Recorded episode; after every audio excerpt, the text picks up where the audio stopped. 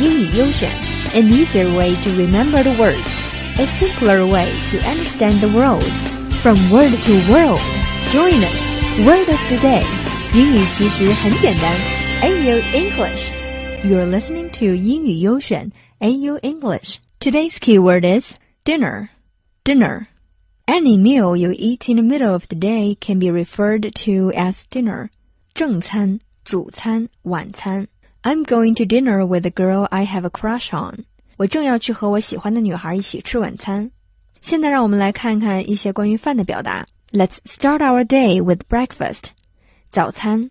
What did you have for breakfast? I had a full English breakfast with a sausage, baked beans, and tomato. Would you like to have lunch with me? Yes, I left my lunchbox home. Thank you for asking. Where would you like to have supper? I'm forever on a diet, so I'm not going to have supper.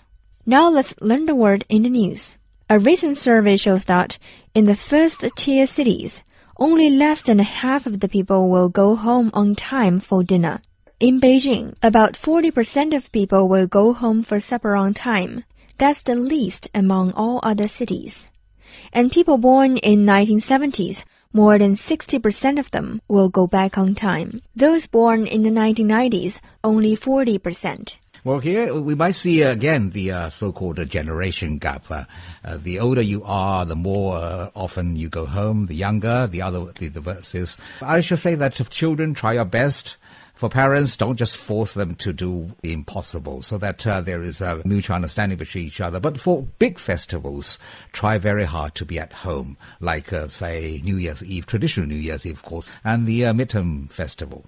Mm -hmm. I think to add a point to what you have just said, I think in Beijing, especially for the first tiered cities, there has been always been a traffic jam, especially after work during like 5 p.m. to 7 p.m. And sometimes if they have to uh, take two hours on the road, and then when finally they arrive at home, it could be 9 p.m. or 10 p.m. It's not that they really don't want to go home for dinner, it's that sometimes they really can't. That certainly is a big issue. But the other thing is, is there a meal waiting for you at home? still feel all alone. I just wanna go home. Oh, I miss you, you know. And I'll be keeping all the letters that I wrote to you. Each one a line or two.